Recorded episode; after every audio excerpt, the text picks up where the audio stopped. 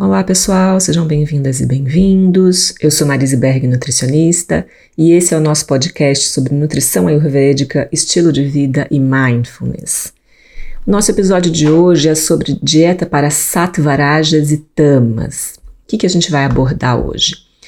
O que são as trigunas mentais, essas qualidades da mente, que são sattvarajas e tamas, qual é a origem, quais são as características dessas energias, qual a importância dessa interação entre o corpo e a mente e qual é a aplicação da teoria triguna na dieta. Então, nós falamos em episódios anteriores sobre a filosofia Samkhya, que foi oferecida pelo mestre Kapila, de onde se origina o conhecimento do Ayurveda e do Yoga.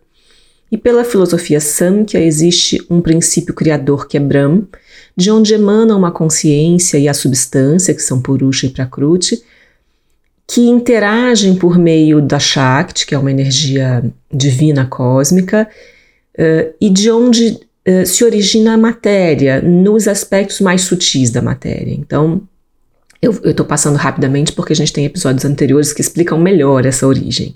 E o nosso foco aqui não é tanto essa origem, mas como isso vai se desdobrar na nossa vida, na nossa alimentação mas do movimento cósmico de, de Purusha, que é consciência, e, e Prakruti, que é substância, dessa energia gerada pelo movimento da Shakti, dessa interação surge Mahat, que é um aspecto mais elevado da nossa consciência. É onde mora Buddhi, que é o nosso intelecto, nosso discernimento, é o aspecto da nossa mente onde a autoconsciência. E dessa instância mais elevada deriva a Hamkara, que é um, a, nossa, a sede do nosso ego, é a, a nossa sensação de individualidade, onde a gente se aparta dessa origem divina, um, criativa, de onde deriva toda a matéria, e a gente tem uh, a percepção da individualidade. E a Hamkara se manifesta no, no mundo físico uh, por três vias. Pela via de Sattva, a via da harmonia, e aqui uh, é, é, representado pelos cinco órgãos dos sentidos, pela via de Rajas, que é a via do movimento, então aqui o que representa isso são os karmendrias, os cinco órgãos da ação, e pela via de Tamas, que é a via da inércia. E aqui começa o percurso uh, desse princípio dos cinco elementos: ar, espaço, fogo, terra e água. Então é só para a gente ter um, uma visão geral de, de, onde começa essa questão dos cinco elementos que vão dar origem aos, aos que vão dar origem às trigunas, pelo qual a gente vai caracterizar toda a matéria, os alimentos, nosso corpo, inclusive a nossa mente. Então, as trigunas são consideradas três qualidades básicas responsáveis pela evolução do universo são qualidades sutis universais que permeiam todas as formas de existência, incluindo o organismo humano e os alimentos. Então a gente percebe que há uma sinergia dinâmica entre corpo e mente. É dito que o corpo sente com a mente e a mente sente com o corpo. E o corpo a gente classifica como tridosha, então a gente tem aí as energias Vata, Pitta e Kapha governando as funções físicas e biológicas. E a gente tem a mente governada pelo sistema triguna, que é Sattva, Rajas e Tamas. Então tem um professor querido, Eric Slivit, que diz que o corpo sente com a mente e a mente sente com o corpo. Na verdade, uh, a gente considera três trigunas, uh, mas sattva é a natureza da mente. Ela não é exatamente um, um dosha da mente, né? Rajas e tamas a gente pode considerar os doshas da mente, mas sattva é a natureza da mente. São os aspectos imateriais da mente. É, é dito que a nossa mente nasce assim. Se a gente pensar num bebê recém-nascido, ele está ali confiante no mundo, ele está ali disposto e curioso a absorver essas novas experiências desse mundo novo. Ele é dependente, né? Mas ele ele está aberto, ele está com curiosidade, com harmonia, com alegria, com leveza. Um bebê, em princípio, não está expressando mágoas, ressentimentos, histórias do passado, não tem condicionamentos, não tem manias, não tem vícios é uma folha em branco. Essa mente é uma esponja em branco, esperando ter um, experiências ao longo da vida, e aí essa mente vai ser carimbada com essas energias de rajas e tamas. Então essas três energias elas interagem entre si sinergicamente, dinamicamente, indissociavelmente, e a gente gostaria ou deveria ou almeja, né, os yogis vislumbram que a nossa mente retorne para o seu estado de sattva, que a gente possa limpar os olhos, limpar a mente das nossas experiências negativas e aflitivas da vida e deixar essa mente a maior parte do tempo em estado de sattva. Mas a mente sempre vai ter uns contornos de rajas e tamas. Porque rajas e tamas não são energias negativas, mas elas são energias que podem se desequilibrar com mais facilidade. Sattva não desequilibra. A harmonia, não, quando desequilibra, não é mais harmonia, deixa de ser sattva. Uh, sattva é. Uh, é, é a origem mesmo, é essa harmonia primordial. Mas, um, o que, que, é dito? Apesar de, de sattva estar tá relacionado assim com a consciência, com o mundo sensorial, com a observação e percepção e com a essência uh, das coisas, uh, essa energia ela é um pouco estática, latente, ela está ali vibrando harmonia, consciência, positividade, mas ela não se movimenta sozinha. Ela, e, e para que a gente possa ter experiências, a nossa consciência precisa tocar um objeto, ou mentalmente ou fisicamente, mas a nossa consciência precisa se movimentar em direção ao objeto de percepção, de toque, de estudo. E para ela se movimentar é preciso de rajas, de movimento, de fluxo. Então, Rajas pode ser vista como uma energia de iniciação dos processos. Há um desejo, há uma aspiração, há uma visão. Então, se a gente almeja algo na vida, nosso coração diz, vá, faça isso, que a gente vislumbra um potencial positivo de alguma ação, a gente precisa se mover na direção dessa ação, precisa realizar, precisa empreender. E para isso é necessário essa energia de rajas, para começar qualquer atividade. E para que essa atividade uh, se consolide, a gente precisa da energia de tamas, que representa o mundo objetivo, a materiali materialidade, a inibição, a inércia. Uh, eu gosto de usar a palavra o adensamento. Então a gente pode ter alguns exemplos aqui. Por exemplo, eu estou aqui conversando com vocês a partir de um microfone, e esse microfone é feito de plástico, de metal, de vários metais diferentes. Então, uh, houve um dia o desejo de gerar um podcast e ele estava lá no meu coração, na minha mente, prontinho para acontecer. Mas eu precisei me movimentar. Eu precisei vir até o consultório, eu precisei ligar o computador, eu precisei escrever um roteiro, eu precisei me, é, me preparar para fazer isso. Houve todo um movimento. E nesse momento eu estou utilizando um instrumento que é um microfone e eu estou aqui concretizando o podcast.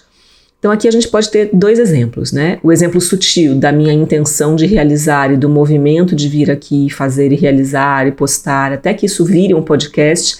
Tem muita ação nesse caminho. E tem um momento que eu preciso parar de falar.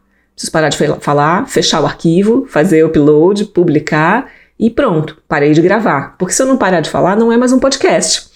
Então há um momento que essa estagnação é necessária. Como, por exemplo, no microfone. Um dia ele foi petróleo, um dia ele foi minério. Foi preciso que ele passasse pelo fogo, ele precisou ser derretido, remontado como outra matéria, condensado como um microfone, para que aqui eu possa usá-lo como um instrumento para gravar a minha voz.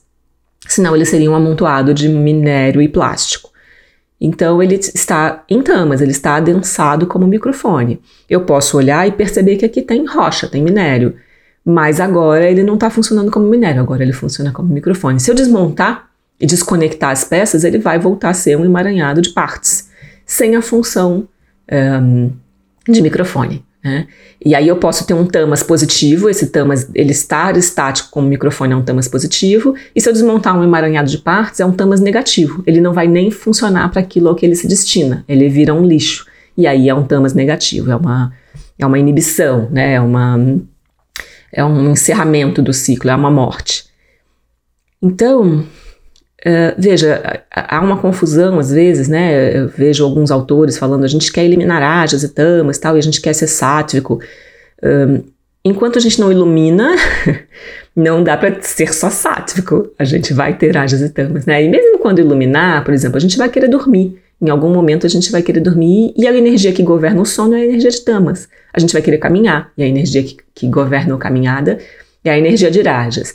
Mas a gente pode caminhar com uma mente tranquila e pacífica e a gente pode caminhar com muita aflição na mente. São dois caminhares diferentes.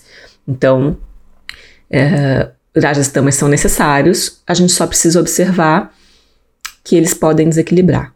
Então, a nossa experiência, toda a nossa experiência humana, nessa esfera humana que depende desses ciclos de sattva, que é essa consciência se manifestando em movimento até que ela toca um objeto, uma matéria. Então, é, é, a consciência que flui em direção ao objeto é a atenção. A gente chama isso de atenção. E para construir, a gente precisa de atenção. É, o Deepak Chopra diz que a atenção intensifica e a intenção constrói. Né? Então, é esse fluxo de sattva, rajas e tamas. E a gente está falando do mundo interno, do mundo mental. Então, é, tem uma expressão dentro do Ayurveda que se chama Pradnyaparad, que diz respeito a uma ignorância ativa, que é a causa de todas as doenças físicas e mentais, incluindo as pandemias.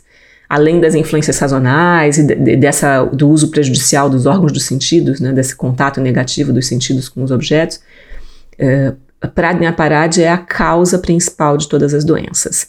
Como é que essa ignorância ativa acontece? Uh, a gente tem a união dos elementos, dos cinco elementos, dos bhutas, dos doshas, com as gunas, rajas e tamas no aspecto mais negativo, e aí a nossa visão da vida fica turvada. E com a visão turvada, a gente tem o que? Uma ignorância. Só que é uma ignorância ativa. A partir de uma visão equivocada, a gente faz escolhas equivocadas na vida.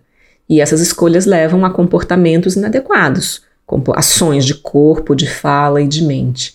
E essas ações inadequadas geram karma, aqui no sentido da ação e reação. Toda atitude vai ter uma reação, tudo que a gente plantar vai ter uma colheita mais cedo ou mais tarde. E se as escolhas estão baseadas numa visão equivocada e elas são é, negativas, o resultado tende a ser negativo, aflitivo, ele vai trazer sofrimento. Então, a união dos doshas em desequilíbrio com as gunas mentais em desequilíbrio é a causa de todo o resto. Uma mente governada por rajas e tamas desgovernados é a causa uh, de um mau karma ou da má saúde.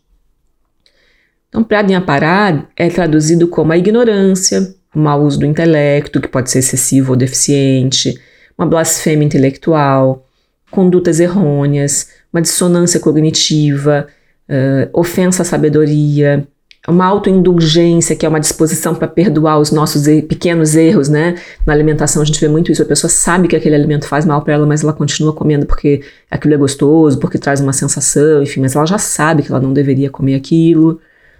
Ou ela sabe o que ela deveria comer, mas ela não come, então é um, é um uso excessivo ou deficiente do, do intelecto.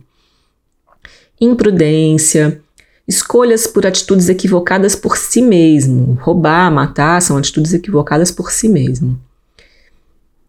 É um crime contra o Agni, né? Pensando do ponto de vista nutricional.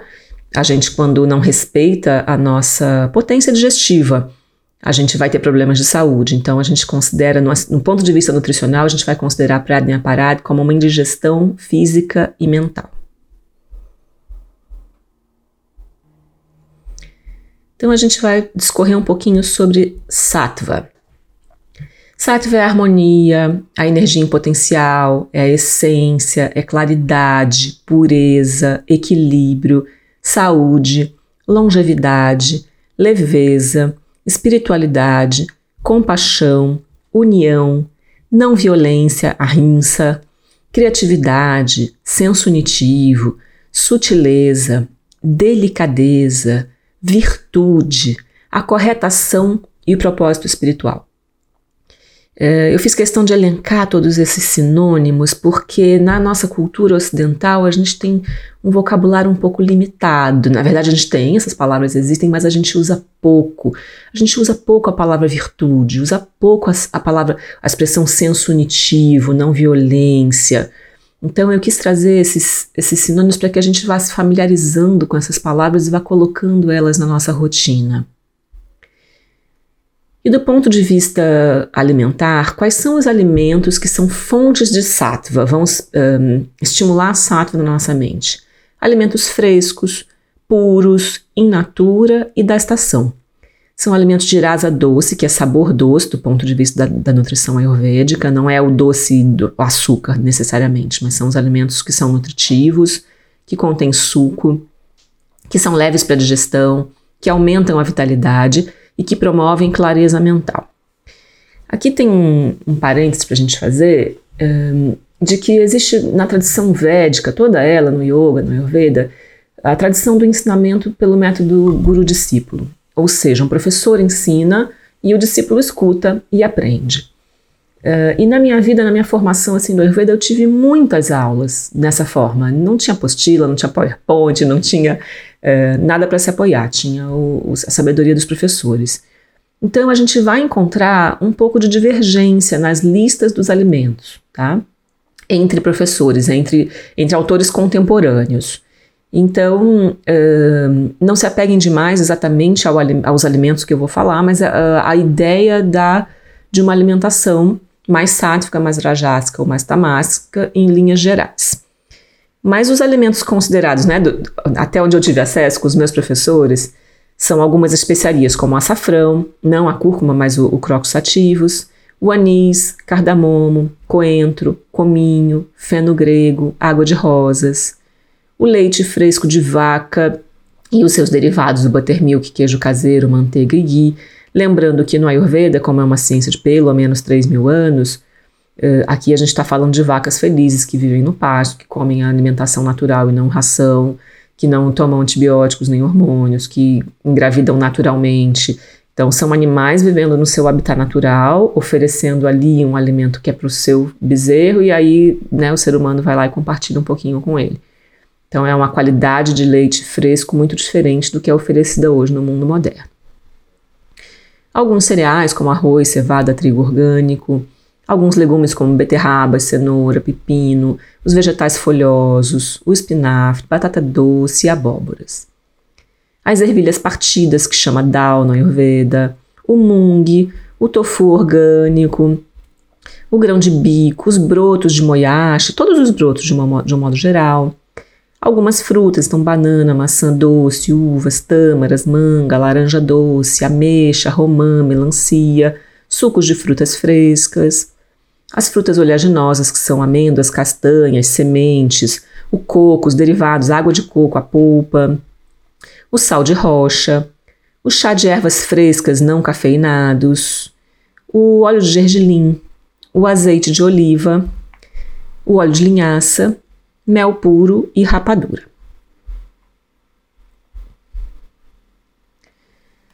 Uh, é dito, eu vou usar aqui uma, uma citação do David Frolle no livro Uma Visão Ayurvédica da Mente, que uma dieta para ser sattva, uh, ela precisa ter ênfase no regime alimentar predominantemente vegetariano. Para a gente ter uma mente feliz e em paz, para ter yoga, o desenvolvimento da consciência, o principal fator é ter uma dieta vegetariana baseada em alimentos frescos e orgânicos que são ricos em pranas, evitando sim, todas as carnes, mas principalmente a vermelha, mas também peixes, ovos e todos os alimentos que são consequência de se fazer mal para os animais. E na Índia, uh, especificamente sobre as vacas, o indiano considera a vaca um animal sagrado. Toda a tradição védica reconhece as vacas como símbolos da nossa relação com a terra e guardiãs da nossa memória ancestral. Ela tem uma natureza provedora, nutridora, sólida e estoica. Tem ritmo, graça nos movimentos e instinto de autopreservação e instinto de nutrição. Então, é, como eu disse, né, era o leite de vaca, a vaca considerada um membro sagrado da comunidade, tratada como tal. Então, o, subproduto né, gerado do corpo desse animal é muito diferente do leite gerado pelo animal em confinamento, como é produzido hoje nos sistemas agroindustriais. Já a energia Rajas é uma energia de fluxo, de movimento. É, então eu, eu, gosto, eu gosto muito da ideia da palavra de fluxo para a gente entender que não é só o movimento de andar para lá e para cá, mas é um fluir natural da vida. Se a gente observa uh, as estações, a natureza, há um fluxo, não tem nada paradinho na natureza. Tem coisas que você deixar paradinhas, elas vão mofar. Tem seres vivendo ali com ideias e produzindo, gerando coisas ali. Se você olhar para as árvores, as, as, folhas vão cair, as frutas vão amadurecer, os animais vão envelhecer, vão procriar. Então, existe um fluxo natural. Existe o desejo, que pode ser um desejo saudável ou não. Existe o dinamismo, a mudança. Então, Rajas favorece essas mudanças que podem ser favoráveis. Uma certa excitabilidade. digestão e metabolismo, calor e também planejamento.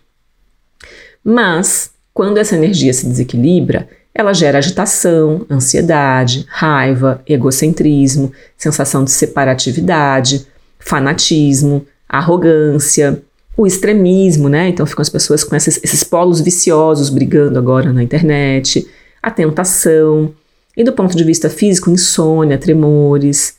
Então o movimento é necessário, mas quando esse movimento é excessivo, ele vai ser deletério, ele vai começar a, a, a não deixar com que as coisas se concretizem do ponto de vista favorável, sabe? Não deixa o adensamento acontecer para que a experiência possa ser plena. Se você está eternamente em movimento, pulando de um galho para o outro, você nunca concretiza a experiência ou a situação, né? Você fica com muitas ideias, mas não realiza, ou não há espaço entre uma realização e outra para ter a contemplação, o contentamento. E também quando o excesso de movimento acomete a pessoa, esse excesso de estímulo pode haver uma exaustão e aí uma estagnação, e aí a pessoa sai de um rajas para direto para tamas. Ela fica tão agitada, tão movimentada, faz tantas coisas que ela tem um burnout e aí não consegue fazer mais nada. Então esse excesso de sattva pode levar uh, à destruição. Ou, por exemplo, quando venta muito.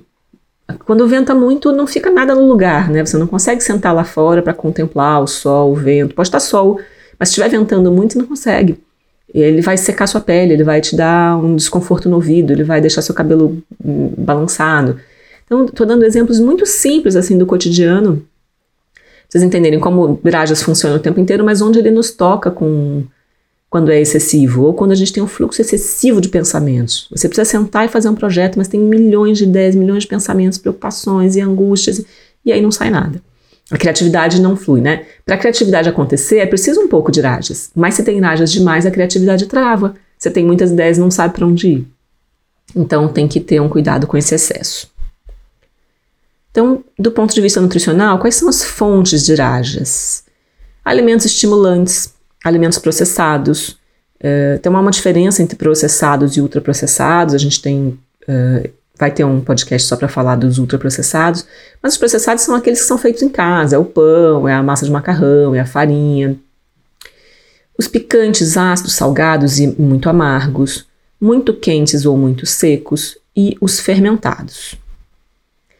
Então, aqui a gente já teria como exemplares o leite pasteurizado, o iogurte, alimentos frios, bebidas geladas, Algumas especiarias mais intensas como açafete, louro, canela, cravo, gengibre seco, hortelã, sementes de asnoen, pimentas em geral, pimenta do reino, caiena.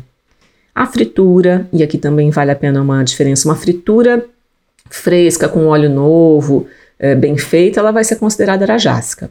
Aquela fritura no óleo velho que está saturado, a gente já vai considerar tamásica. Aí biscoitos e pães, os farináceos de um modo geral, vinho, cerveja, chá, café dessa turma da Camélia sinense, chá preto, chá verde, chá vermelho e o mate.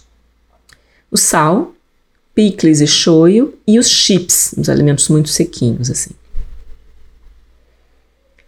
E tamas, que é essa terceira energia da inércia, da densidade, da estagnação.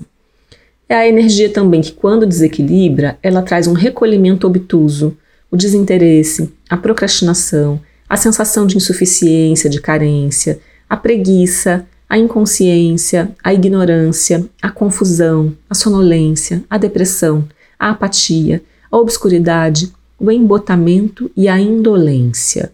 Então veja, é, sattvas e, sattva e rajas e tamas podem complicar bastante a nossa visão do mundo, né? Com preguiça, com desinteresse, com procrastinação do comportamento alimentar, isso é bem difícil, né? Se você não tiver interesse pela sua própria saúde, não se determinar a começar o seu plano alimentar, se tiver preguiça de se exercitar, se não tiver consciência do seu estado nutricional, se estiver confuso sobre o que fazer, você acaba não conseguindo fazer nada.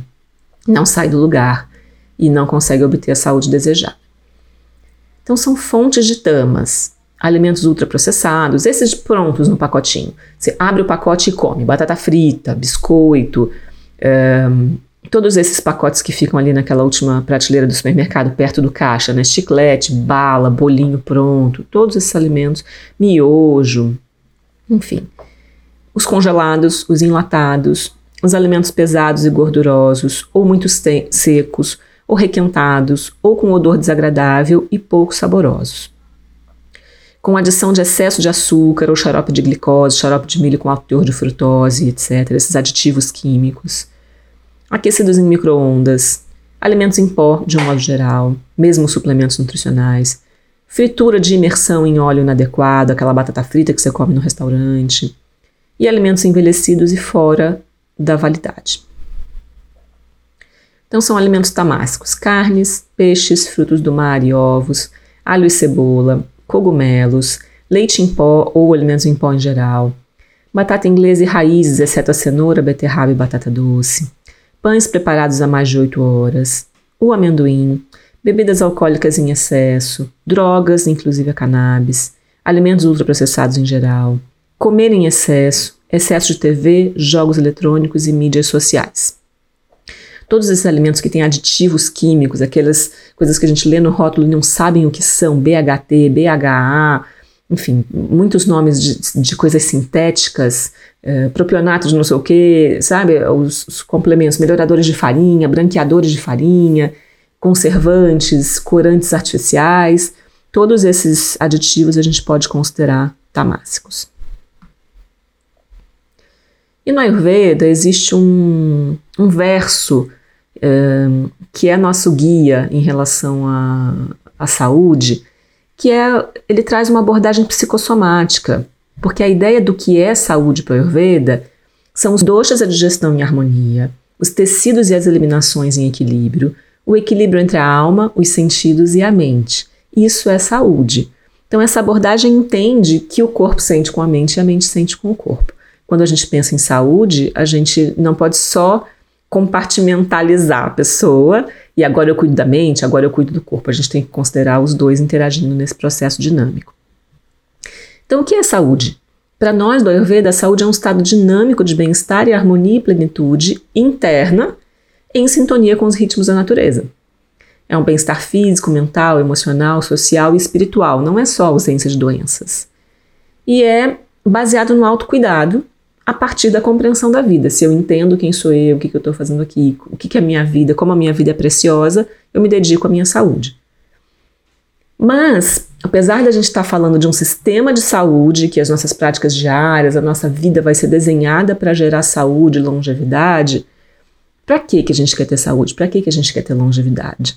Para a gente ser feliz. Então, para a visão do, do Ayurveda, a saúde não é um fim em si mesmo, mas ela é o um meio para a gente ser feliz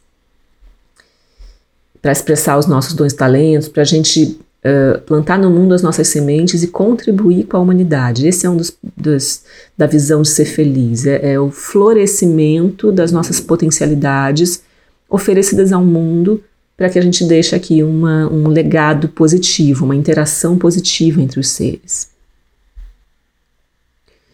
Então a gente sabe que a saúde depende da genética, que a gente pode chamar de prakriti, que são os doshas, né? E os fatores ambientais, que a gente chama de epigenética. Aquilo que acontece no ambiente e que impacta a nossa vida.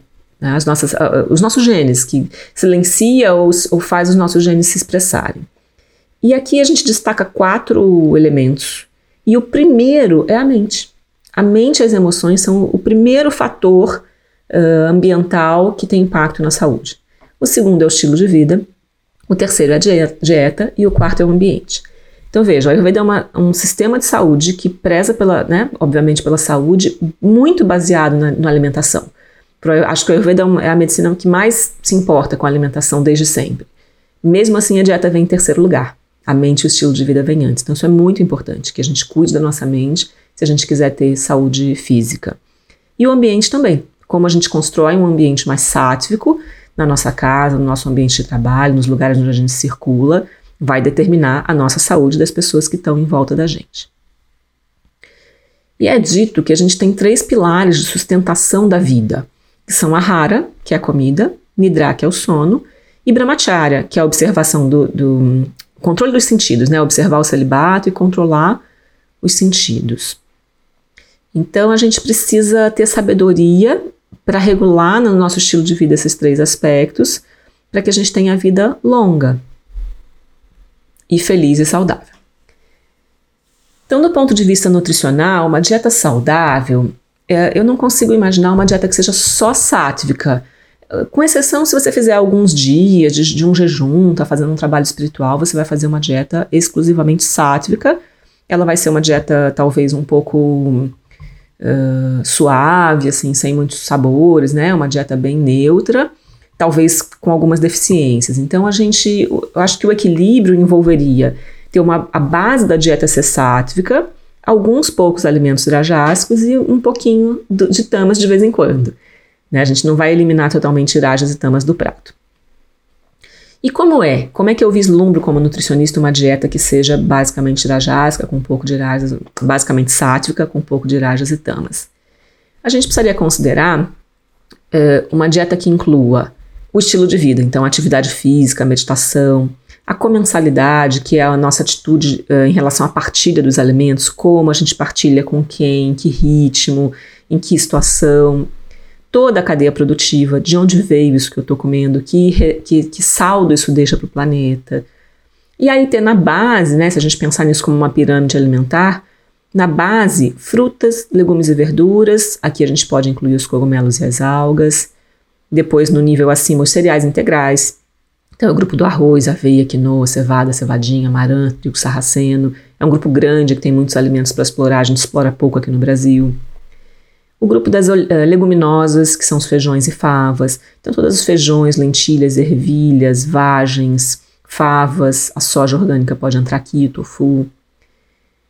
As oleaginosas, que são as sementes e castanhas os óleos naturais, as ervas e especiarias, tanto frescas quanto sequinhas, tanto aquelas que vêm da Índia quanto aquelas que são tradicionais aqui no Brasil.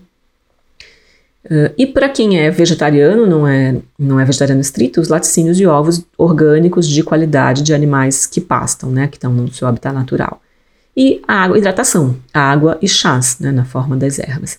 Essa seria uma, uma pirâmide ideal que, que traria essa proporção de, de uma base sátrica, um pouco de rajas e um pouco de tamas. Então, essa é uma visão da dieta Whole Food Plant-Based Diet. E o que, que, quer dizer essa expressão? Né? Antigamente, quando eu fiquei vegetariana em 2006, quando eu comecei a estudar vegetarianismo, a gente não precisava falar disso, porque uma dieta vegetariana, predominantemente vegetariana, era assim, toda integral, baseada em plantas, em, em eh, alimentos naturais. Hoje, há uma expansão da indústria de produtos veganos no mercado e essa indústria vem trazendo alimentos que são tamásicos. Tem alimentos que, que ok, são mais rajásicos, é, é possível consumir, mas tem muitos alimentos tamásicos, apesar de serem orgânicos e veganos, porque são ultraprocessados, têm aditivos químicos, tem excesso de gordura, tem excesso de sal, tem excesso de açúcar. Não são todos, mas tem alguns, né? Então, o que, que seria uma dieta predominantemente saudável? Baseada em alimentos integrais, e que aí ela tem um equilíbrio melhor entre os macronutrientes, carboidratos, proteínas e gorduras. Quando a gente refina o alimento, a gente desequilibra essa relação com uma, melhor, uma maior densidade nutricional versus uma menor densidade calórica. O que, que é isso? Um volume grande dos alimentos naturais, integrais, tem poucas calorias. Então é natural que as pessoas que sejam predominantemente vegetarianas tenham um peso menor, um IMC menor, menos predisposição para doenças uh, ligadas ao excesso de peso. Uma dieta rica em fibras, que são prebióticas, que alimentam as bactérias do nosso intestino e que isso faz uma regulação do nosso sistema de um modo geral que tem pouca gordura saturada, que não tem colesterol, tem muito pouco, que tem bastante gorduras mono e poliinsaturadas, que são as gorduras saudáveis, que tem pouco açúcar, que tem um teor equilibrado de proteínas, nem deficiência nem excesso, um teor alto de fitoquímicos antioxidantes, que são uh, parte das plantas, né? A gente diz que a comida é planta e as plantas têm ali uma imunidade que se expressa nesses fitoquímicos que quando a gente ingere eles vêm trabalhar no nosso corpo como imunidade, uma imunidade acessória que o nosso corpo não produz e que precisa obter dos alimentos vegetais. É uma dieta que tem mais saciedade sem restrição energética, você não precisa ficar muito contando calorias, você vai comendo e quando a qualidade da sua alimentação é boa e você está atento ao processo, a quantidade se autorregula e que naturalmente tem um consumo menor calórico, porque é isso, mesmo que você queira comer muito, mesmo que você coma muito brócolis, você não vai conseguir exceder as calorias comendo muito brócolis, porque ele vai promover uma saciedade antes que você possa extrapolar a quantidade de calorias ali. Então ela é autorreguladora nesse aspecto. Então, quais são os benefícios desse tipo de alimentação? Mais imunidade, mais antioxidação, que é o corpo ter recursos para lidar com os defeitos celulares. Tem menos defeitos celulares, tem mais fatores protetores para evitar que eles aconteçam. E uma maior prevenção para doenças crônicas não transmissíveis, que são as que mais matam hoje no mundo. Então, essa dieta promove menos inflamação, menos constipação e desviose, menos uso de medicamentos e cirurgia, menos obesidade, menos resistência à insulina e diabetes, menos dislipidemia, que são desequilíbrios uh, na parte de colesterol, de gorduras, menos síndrome metabólica, que é quando se combina a obesidade com pressão alta, com gordura abdominal, menos doenças cardiovasculares, menos câncer e menos hipertensão.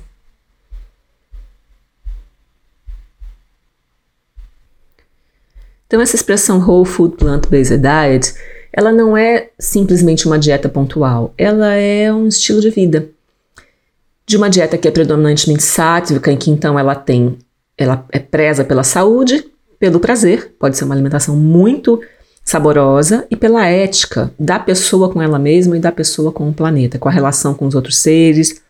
Um, ela considera que tipo de resultado a produção daquele alimento vai trazer para a sociedade como um todo. Porque nós somos muito bons em fazer escolhas individuais que são muito ruins coletivamente. A gente precisaria inverter isso. Cuidar de si, cuidando do todo. Então a gente pode ter uma alimentação e suplementação e tal muito boa para nossa saúde e tá gerando lixo tóxico para o planeta, que vai ficar aqui no, rolando no planeta por gerações, 500 anos, 400 anos.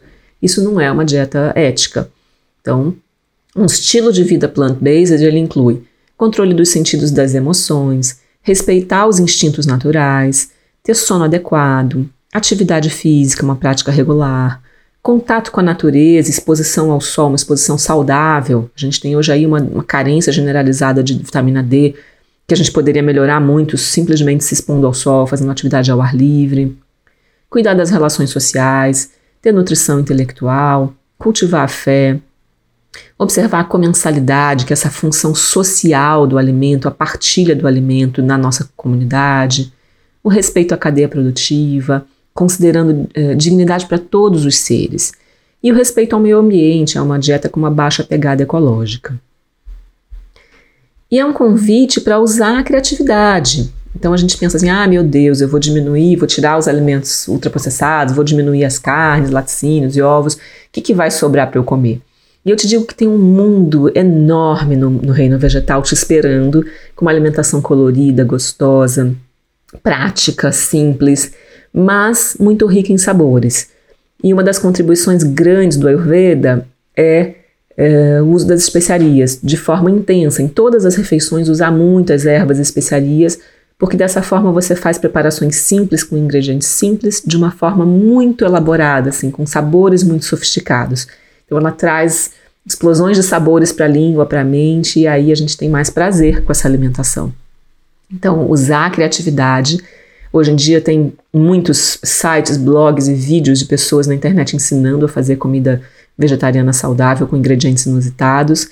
Então, hoje em dia está um pouco mais fácil de acessar essa, esse conhecimento e começar a praticar. Né? Na verdade, a ideia, o convite é que todos vocês experimentem uma alimentação mais equilibrada, mais sátrica e observem. Eu posso falar, poderia falar muito aqui. Vocês podem ler muitos livros, podem ver muitos vídeos, né? Ter essa nutrição intelectual, pegar o conceito, as ideias, a informação.